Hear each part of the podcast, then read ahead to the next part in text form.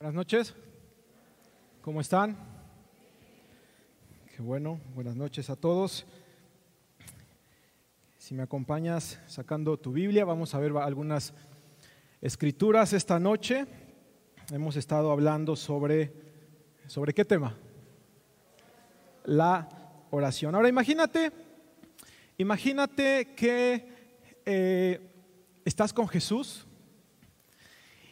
y de pronto pues has estado con Él pues ya varios días, han estado, eh, la multitud los ha seguido, has visto milagros, has visto eh, cómo Dios, Jesús ha sanado enfermos, cómo Jesús ha echado fuera demonios, empezaste a ver cosas que son fuera de lo común. Y has estado por largo tiempo con Jesús.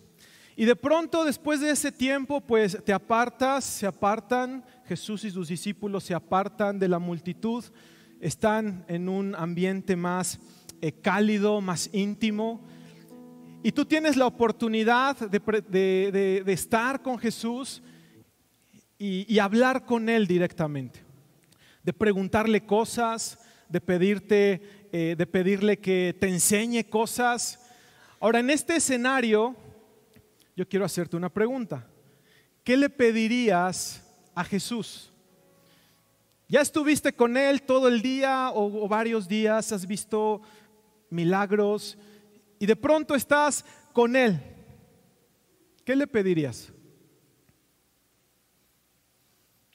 Y a lo mejor alguno de nosotros le diría a Jesús, dame fe para caminar sobre las aguas, ¿no? Algunos otros le podrían decir, eh, Jesús, enséñame a sanar enfermos, ¿no? O enséñame eh, cómo le hiciste cuando liberaste al endemoniado. O cómo le hiciste para eh, cuando oraste y diste gracias por los peces, los panes y de pronto se multiplicaron. Pero sus discípulos en Lucas capítulo 11, no vamos a ir ahí, pero sus discípulos fueron sensatos y honestos y le dijeron, Jesús, enséñanos a orar. Di conmigo, enséñanos a orar. Ahora, esta, esta frase o esta petición que hacen sus discípulos realmente es algo eh, compleja o complicada fomentar en nuestra vida. ¿Por qué?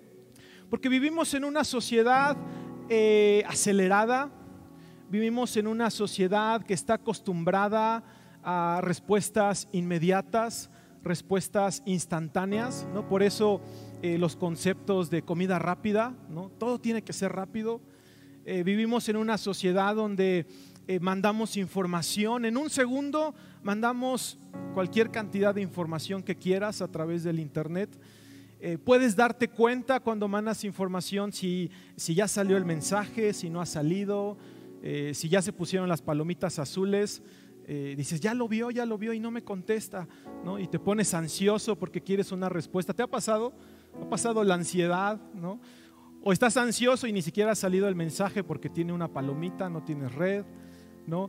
Pero estamos acostumbrados como sociedad a que todo sea rápido, a que todo sea instantáneo.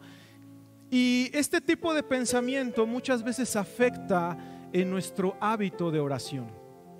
Porque, porque entonces yo comienzo a pensar y a creer que mi oración tiene que ser contestada en el tiempo que yo creo o en el tiempo que yo requiero o en el tiempo que yo lo demando. Y cuando yo comienzo a creer que mi oración tiene que estar contestada cuando yo lo digo, entonces resulta que la oración empieza a girar en torno a mi persona, a mis necesidades, a mis peticiones. Y ese es una ese es un error porque vamos a ver ahorita cómo tiene que estar enfocada nuestra oración. Nuestra oración tiene que estar, centralizada no en lo que yo necesito, no en lo que yo quiero, sino a quién me dirijo. Es decir, mi oración tiene que estar centralizada en entender que me estoy dirigiendo a Dios. Y a veces yo no lo veo así, a veces como iglesia, como personas, como hijos de Dios, eh, no vemos esto.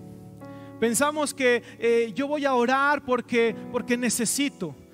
Yo vengo delante de Dios y, y como lo hemos estado viendo en este ciclo, yo vengo con mi carta de peticiones, ¿no? mi lista de peticiones. Y toda mi oración, si tú analizas tu, oración, yo te invito para que lo hagas en tu casa cuando estés orando, ¿cómo, es el, el contexto, el contenido de tu oración? Porque a veces el ajetreo, la necesidad, a veces eh, la presión, a veces las cargas que tenemos nos orillan de una manera equivocada a que nuestra oración se centralice en lo que yo quiero, en lo que yo necesito, en lo que yo requiero, en lo que me hace falta. ¿Sí estás conmigo? Pero di conmigo, esto es un error.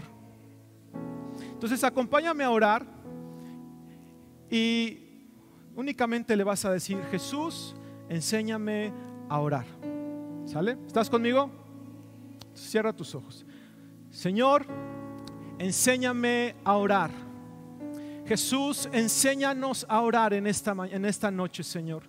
Despierta en nuestro corazón un deseo y una pasión, Padre, por encontrarnos contigo a través de la oración. En el nombre de Cristo Jesús, haz tu voluntad en estos minutos, Señor. En el nombre de Jesús. Amén. Ahora acompáñame a ver Mateo capítulo 11 versículo 12. Y este versículo dice en la Reina Valera 60, dice que el reino de los cielos sufre qué? Violencia. Y los violentos lo arrebatan.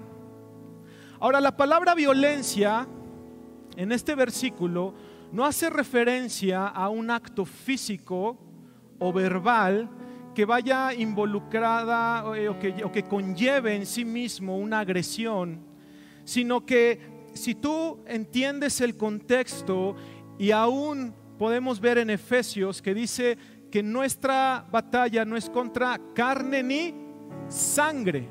Es decir, no hay una lucha física entre nosotros, no hay una lucha eh, terrenal, Dice, sigue diciendo Efesios que nuestra batalla no es contra carne ni sangre, sino contra principados, potestades, este, gobernadores de las tinieblas, etcétera, etcétera. Entonces, este, estos dos versículos lo que nos enseñan es que hay una batalla espiritual en nuestras vidas. Y esta batalla espiritual se gana con armas espirituales. Y la oración es un arma espiritual que nos conecta con el Padre, que nos conecta con Dios y que nos ayuda a conquistar nuestras circunstancias. Por eso yo le puse a esta plática oraciones violentas. Porque dice Mateo que el reino de los cielos sufre violencia, pero los violentos lo arrebatan. Entonces, de, tú y yo tenemos que comprender que de nuestra oración va a depender mi vida, mi destino, mis propósitos, las promesas que Dios te ha dado. ¿Dónde están sus promesas?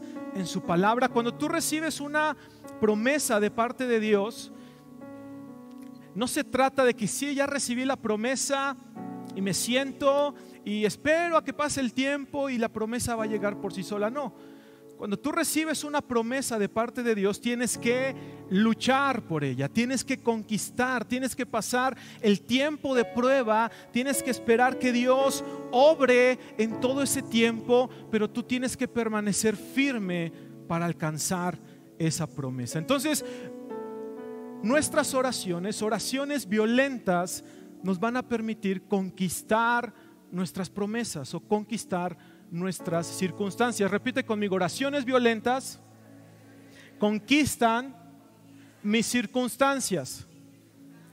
Cualquier situación, yo no sé cómo vengas en esta noche, pero cualquier circunstancia, complejidad, problema que tú puedas estar enfrentando hoy, puede resolverse cuando te conectas con Dios a través de la oración. Imagínate, eh, no voy a ir a esa escritura, pero yo quiero que, visualices algunos ejemplos que están en la palabra. Imagínate que eh, Daniel tenía que orar para pedir a, a, Dios una revelación del sueño de Nabucodonosor. ¿Sí? ¿Sabes esa historia? Y tenía que orar para pedir ese, esa interpretación de sueños para decirle al rey, tu sueño quiere decir esto, porque si no sucedía, ¿qué les iba a pasar a los, a los sabios y a los funcionarios que estaban alrededor del rey? Los iban a matar. Y nuestro, nuestra vida de oración, nuestra oración tiene que estar en este entendimiento. Mi vida depende de mi oración. Ahorita vamos a ver algunos aspectos importantes, pero yo puedo ver que los discípulos cuando estuvieron con Jesús entendieron eso. Entendieron que todo lo que sucedía alrededor de Jesús, sus enseñanzas, sus palabras, la autoridad que había en él, en los milagros que, que operaban a través de él, sucedían porque Jesús se apartaba de la multitud y se iba a orar. O sea, quiero que, quiero que comprendamos esto. Jesús siendo el Hijo de Dios, siendo el, el, Hijo de Dios encarnado que vino a la tierra con un propósito, se apartaba de la multitud e iba a, di conmigo, orar. Todo lo que sucedía alrededor de la vida de Jesús tenía que ver con su conexión con el Padre tenía que ver con su intimidad con el Padre, tenía que ver con su intimidad con Dios. Entonces, una vez que tú y yo entendemos que mi vida depende de mi hábito de orar, que mi familia, eh, lo que suceda en mi familia depende de cuánto estoy orando, entonces nuestra perspectiva de oración va a cambiar. Porque a veces te da pereza. ¿Sí te da pereza orar o no te da pereza? A ver, levanten su mano a quien les da pereza. Y a veces nos, cansamos y a veces eh, se torna, eh, llamémosle así, aburrido, porque no estamos enfocando nuestra oración en el lugar correcto. Ahora vamos a ver tres puntos en estos minutos, tres puntos que hacen que nuestra oración sea una oración, yo le quise llamar violenta, le puedes llamar eficaz. Y puede haber muchos otros puntos los cuales hemos estado viendo cada reunión, pero yo quiero hablar de tres. Ayúdame a, buscar el libro de Génesis, capítulo 32.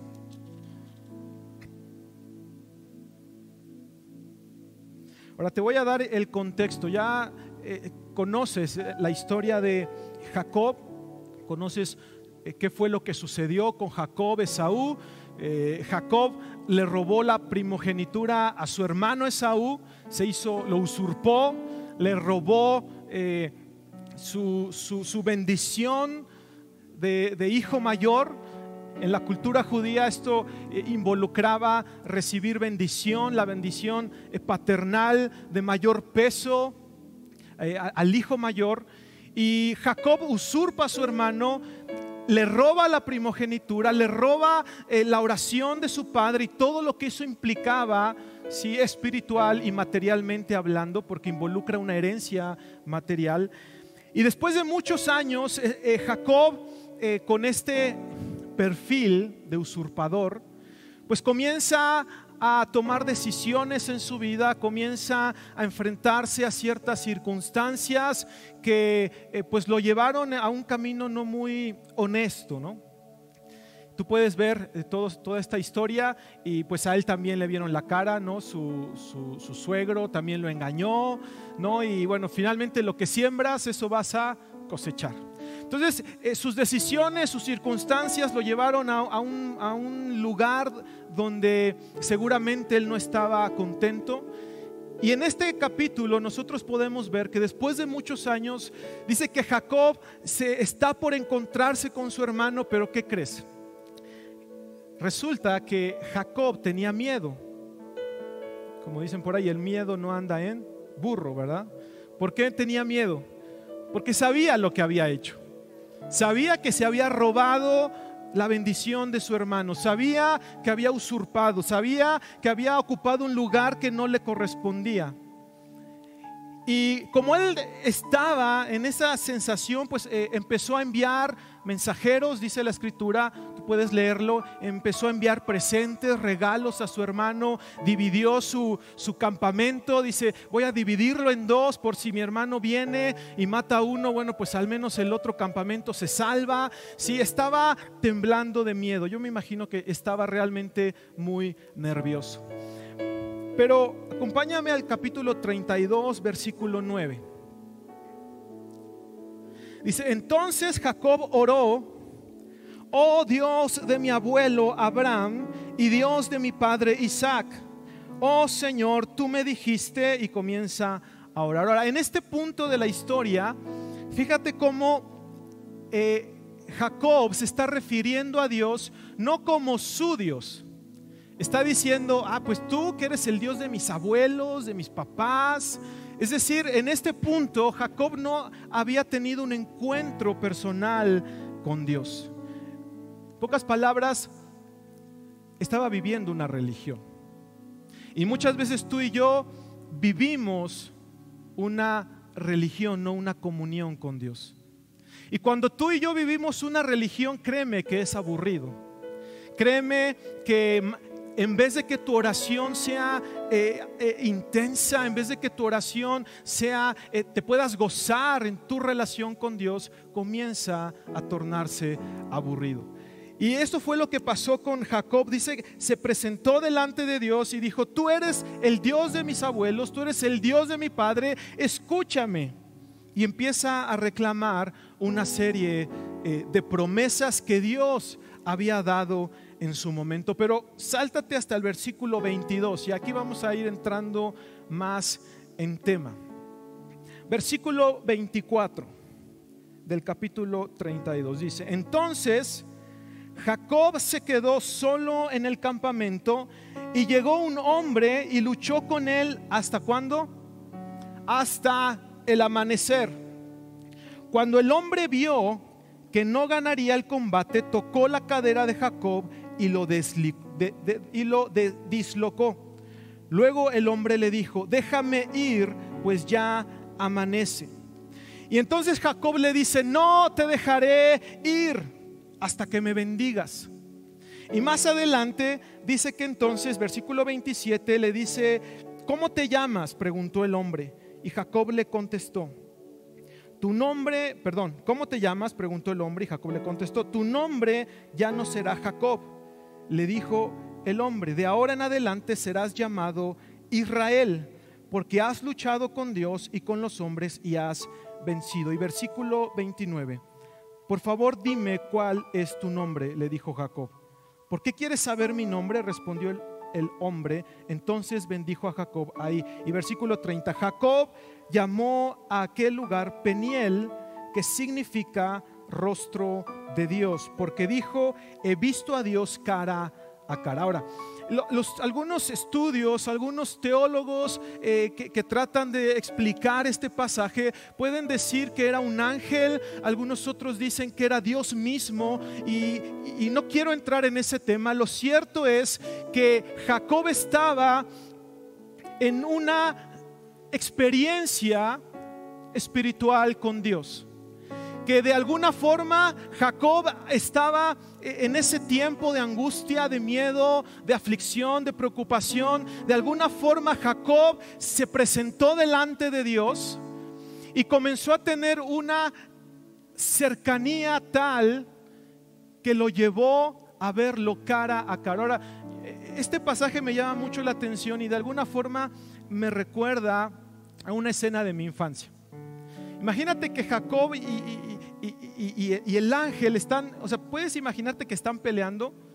O sea, e, el ángel se quiere ir, Dios se quiere ir y, el, y, Jacob se aferra a él y no lo va a dejar ir y no lo quiere dejar ir y dice, no te voy a soltar hasta que me bendigas. Ahora quiero dos participantes.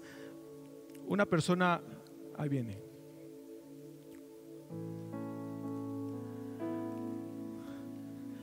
Ahora, esta escena me, recuerda un poco a mi infancia, porque cuando yo era niño eh, tuve la, bendición de conocer a mi bisabuelo, a uno de mis bisabuelos, y, yo me acuerdo muy claramente que mi bisabuelo, pues ya no sé cuántos años tenía, eh, andaba ya con bastón, eh, pero yo jugaba fútbol con él, ¿no?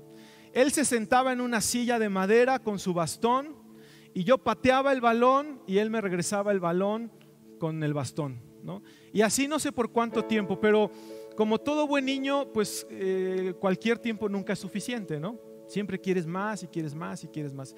Entonces llegaba un punto donde él se cansaba y se metía a la casa y ¿qué crees que hacía yo? Bueno, yo me agarraba de su, de su pierna y él iba caminando, ¿sí? Pobre, ¿no?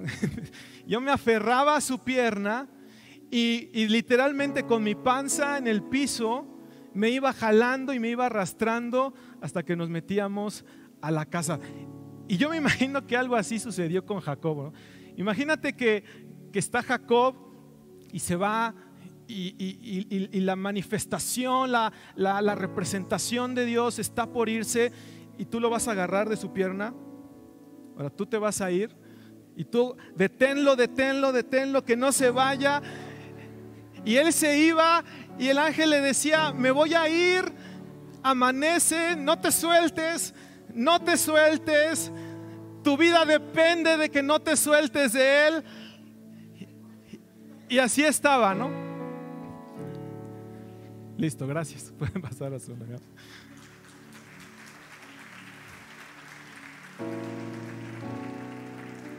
Pero Jacob había, yo no sé si por miedo de que su hermano venía a matarlo, o él pensaba eso, pero él sabía que su situación, su circunstancia necesitaba algo sobrenatural sobre su vida. Ya había probado eh, eh, el dicho del que tranza no avanza, ¿no? Ya lo había probado, ya lo había vivido, ya había hecho ahí eh, cosas chuecas y estaba en una situación donde él sabía que necesitaba algo más en su vida, necesitaba conocer a ese Dios de su papá, a ese Dios de su abuelo, y cuando se presenta la oportunidad dice, no te voy a soltar hasta que me bendigas. Ahora yo quiero que tú veas y que podamos tener un corazón así cada vez que nos presentamos delante de Dios, porque a veces nuestra oración es tan, tan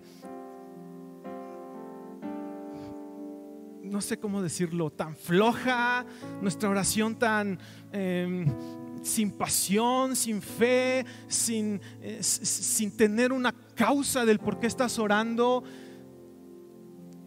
pero nuestro corazón debe tener esta pasión de decir, Señor, necesito tu presencia en mi vida. Señor, las circunstancias de mi vida me han acorralado, me han, eh, han causado dolor, he tomado malas decisiones, lo que sea que tú estés viviendo, pero eso nos debe llevar a decir, Señor, yo quiero encontrarme contigo. Yo quiero, yo no te voy a soltar hasta ver tu rostro. Yo no te voy a soltar hasta que tú produzcas algo sobrenatural en mi vida. Y eso fue lo que eh, Jacob hizo. Se aferró tanto a él que al final de todo este tiempo su nombre fue cambiado. Le dijo, ya no vas a ser Jacob, ya no vas a ser ese usurpador, sino ahora tu nombre va a ser Israel. Y comenzó la historia de una nación a partir de este momento. Es decir, la historia de un usurpador cambió drásticamente a ser la historia de una nación entera y bendecida por Dios. ¿Por qué hubo este cambio? Porque Jacob se aferró a la presencia de Dios, porque dice que le llamó ese lugar Peniel, porque dijo, he visto cara a cara a Dios. Punto número uno. Nuestra oración violenta, nuestra oración eficaz, tiene que tener como propósito buscar el rostro de Dios. Insisto, no se trata que, que tú eh, llegues y que tu oración gire en torno a lo que tú necesitas. Ese es un error, ese es un esquema que hay que romper. Nuestra oración tiene que estar enfocada en que tengo que buscar tu presencia, Señor. Porque entiendo que mi vida te necesita. Entiendo que lo que sucede en mi vida depende de tu gloria, depende de tu gracia, depende de tu misericordia, depende de lo que tú eres en mi vida. Ahora yo quiero que escuches este coro, esta parte de esta adoración. Me gusta mucho porque dice que al estar delante de ti, lo único que quiero es adorarte. Entonces, medita en, esta, en este fragmento y quiero que le digas en tu corazón, o te invito a que en tu corazón le digas a Dios, Señor, no se trata en esta ocasión de lo que necesito. Se trata de que quiero estar delante de tu presencia. Y al estar aquí, delante de ti te adoraré. Postrado ante ti mi corazón te adora, oh Dios, y siempre quiero estar para adorar y contemplar tu santidad. Te adoro a ti, Señor, adoro a ti, y al estar aquí delante de ti te adoraré. Postrado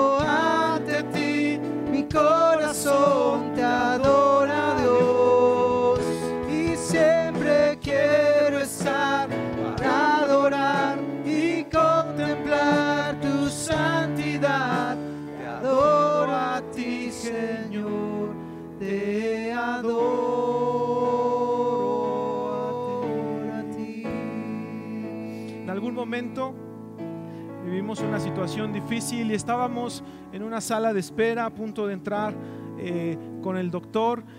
Y, yo recuerdo que, le dije a, mi esposa, le dije a Jessie, le dije, oye, sea lo que sea, pase lo que pase, servimos, amamos y seguimos a Dios. Y cuando tú entiendes que tu oración, que tu relación con Dios no se basa en lo que recibes, sino se basa en su soberanía, en su magnificencia. Dice la escritura que todo el universo está en la palma de su mano, que todo lo que somos depende de Dios. Cuando tú y yo entendemos eso, entonces podemos venir libremente, orar y, saber que yo oro no porque estoy esperando que Dios me supla mi necesidad, sino estoy orando porque quiero encontrarme cara a cara con Dios, porque quiero que Él se revele a mí, porque quiero conocerlo aún más, porque quiero eh, que mis circunstancias cambien, sí, pero porque Él se va a revelar con más fuerza a mí. Me impresiona el pasaje de los, de los eh, discípulos que platicamos al principio. Porque tú crees que ellos no tenían necesidad física. Yo creo que como cualquiera de nosotros eh, tenemos necesidades. Y ellos teniendo a Jesús ahí, teniendo al Hijo de Dios ahí, que ya había hecho un chorro de milagros, ellos se acercan y les enséñanos a orar, Dios. Jesús, enséñanos a orar. Por eso yo te preguntaba, ¿qué le dirías tú? No se trata de nuestras necesidades y Dios las va a suplir y Dios va, va, y vamos a orar por necesidades y vamos a estar orando por, por lo que eh, vaya es bíblico, ¿no? Pero el punto fundamental, el primer punto de nuestra oración tiene que estar enfocado en quién es Dios. Y Jacob lo entendía, o no sé si lo entendía, pero sucedió, ¿no? Se encontró con Dios, se aferró tanto a Él y le dijo, no te voy a soltar. Y leímos que estuvieron ahí eh, batallando hasta cuándo? Hasta el amanecer. Entonces nuestra oración violenta es aquella que es perseverante, aquella que persevera, aquella que no cambia, aquella que no disminuye en su pasión, en su fe. ¿Cuántos de nosotros no nos hemos desanimado cuando nuestra oración parece ser que no tiene efectos? ¿Cuántos de nosotros hemos dejado de orar porque decimos, híjole, pues ya cuántos meses o días o, o, a lo mejor has estado orando por años por algo y parece ser que no hay efecto y te desanimas? Pero la escritura nos dice, acompáñame a Lucas capítulo 11,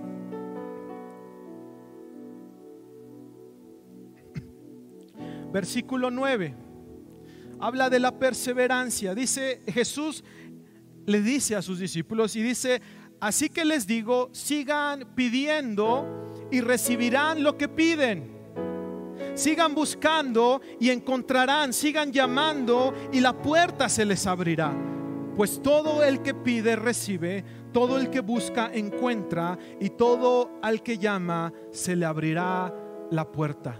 Está hablando de una perseverancia, de una constancia, de permanecer. La perseverancia refleja nuestra fe. Eh, luego de esas escenas chistosas con niños, ¿no? Que, eh, que terminan diciendo, ay, pues a fin que ni quería, ¿no? Y a veces, a veces nosotros tenemos actitudes así con Dios. Ah, pues ya al fin que ni sabía que me iba a responder, ¿no?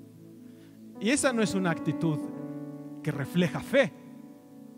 Cuando tú le prometes algo a un pequeño, cuando su papá le promete algo a, su hijo o a un pequeño, pues el niño va y, y, le está, dice y dice, oye, acuérdate que me vas a comprar, acuérdate que me vas a comprar, porque cree en su padre. Ahora, pero si hay una escena donde el padre le ha fallado muchas veces, le ha prometido y no le ha cumplido, y de pronto vuelve otra promesa, el niño va a decir, pues, pues ya ni espero en nada, ¿no? Porque ya sé que me ha quedado mal.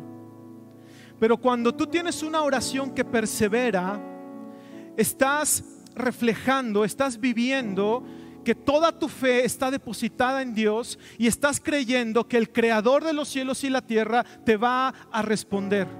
En el tiempo que tú quieras, no. En el tiempo que Él establece para el cumplimiento de su palabra y el cumplimiento de, sus promesas. Ahora a veces nos desanimamos. Acompáñame rápidamente. Vamos a ir terminando con Hebreos capítulo 10, versículo 36.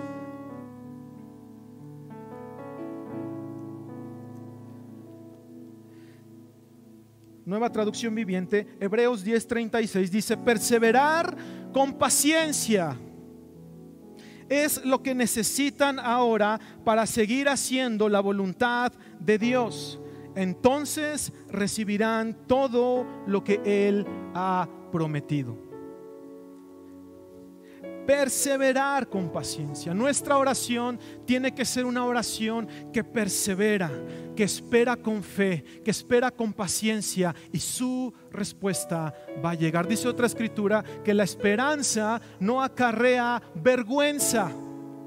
Nuestra esperanza en Dios, nuestra fe en Dios no va a acarrear vergüenza, nunca nos va a dejar esperando.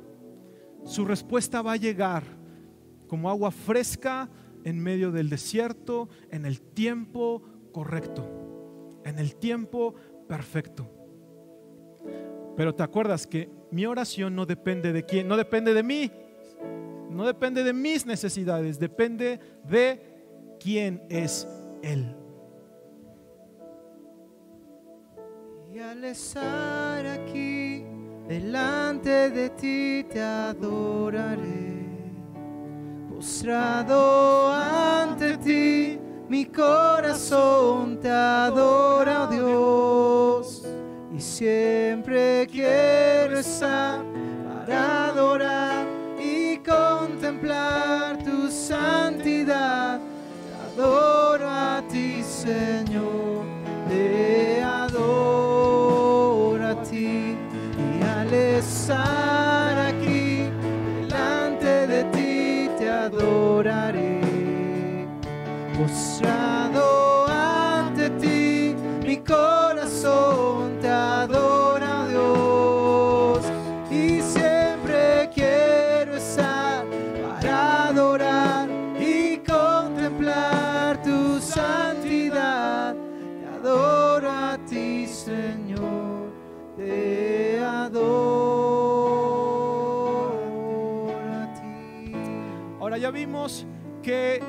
Oración violenta es aquella que tiene como principal propósito buscar a Dios y aquella que persevera, aquella que no se desanima, sino que permanece, persevera, espera, cree. Y punto número tres, nuestra oración es violenta a tal grado de arrebatar la promesa, de conquistar nuestras promesas, de conquistar nuestras circunstancias, cuando nuestra oración tiene como fundamento la palabra de Dios. No oramos emociones, no oramos cosas, eh, eh, buenos deseos, oramos su palabra. Porque dice su palabra en el libro de Isaías que toda palabra que sale de la boca de Dios no va a regresar a él vacía, sino que va a cumplir todo para lo cual fue enviada. Entonces, todo lo que está aquí escrito, palabras, promesas, se van a cumplir. Entonces tú y yo tenemos que orar, no nuestras emociones, tenemos que orar lo que está aquí escrito. Y a veces, eh, a veces es bien, eh, es más común escuchar decir, eh, si puedes, ora por mí, ¿no? Alguien le han dicho, ora por mí, está bien, está bien. Pero es mejor decirle a Jesús, enséñame a orar. Y a veces tenemos ese mal hábito o costumbre, no sé, de decir, mejor ora, ora tú por mí. O gente que no tiene un encuentro con Dios, ora por mí, tú que estás más cerca de Dios. Pero la oración es comunión directa con Dios. La oración es intimidad con Dios. La oración es orar lo que dice su palabra. No sabes orar, lee su palabra. No sabes qué decir, lee su palabra. Lee el libro de los Salmos, por ejemplo. Y este es el punto número tres y con esto vamos cerrando y yo quiero que hagamos algo práctico. Punto número tres es que la oración violenta es aquella que se basa en la palabra de Dios. Entonces, número uno, oración violenta es la que busca a Dios. Di conmigo, oración violenta es la que busca a Dios. Número dos, oración violenta es la que persevera. Y número tres, oración violenta es la que se basa en la palabra de Dios. Saca tu Biblia, vamos a ver Salmos capítulo 91 y con esto vamos cerrando. Salmos capítulo 91, rápidamente.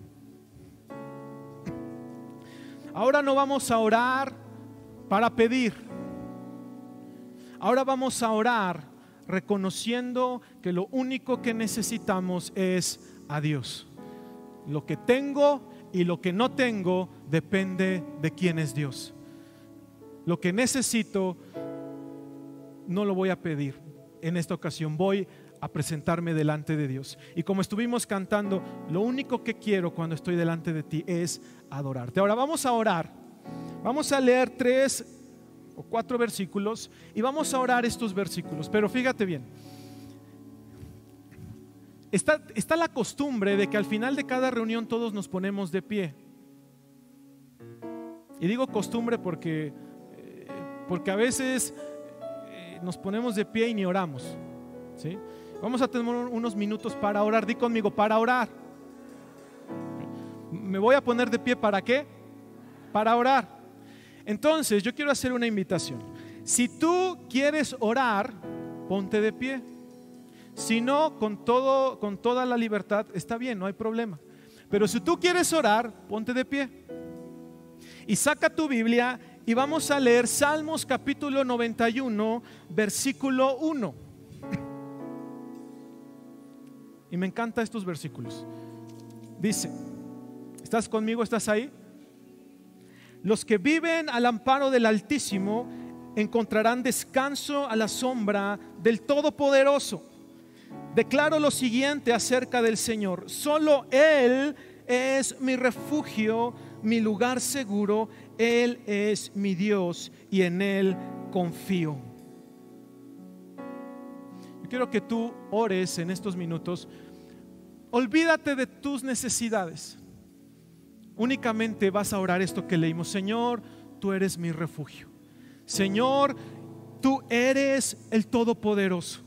Señor, en ti quiero refugiarme. Señor, en ti quiero estar bajo tu sombra. Quiero habitar, Señor. Quiero descansar bajo tu sombra. Quiero descansar, Señor, bajo tus alas. Quiero morar, Señor, en tu presencia. Quiero refugiarme, Padre, en tu verdad. Quiero refugiarme en tu presencia, Señor, porque entiendo que todo lo que tengo, que todo lo que soy, Padre, depende de ti, depende del Todopoderoso, del Rey de Reyes, del Señor de Señores, del único que es digno, del único que es glorioso, del único que es santo. Padre, y declaramos que tú eres nuestro Señor, que tú eres nuestra roca fuerte, tú eres nuestra fortaleza. Padre, depende mi vida de ti y queremos encontrarnos y, verte y, y contemplarte, Señor,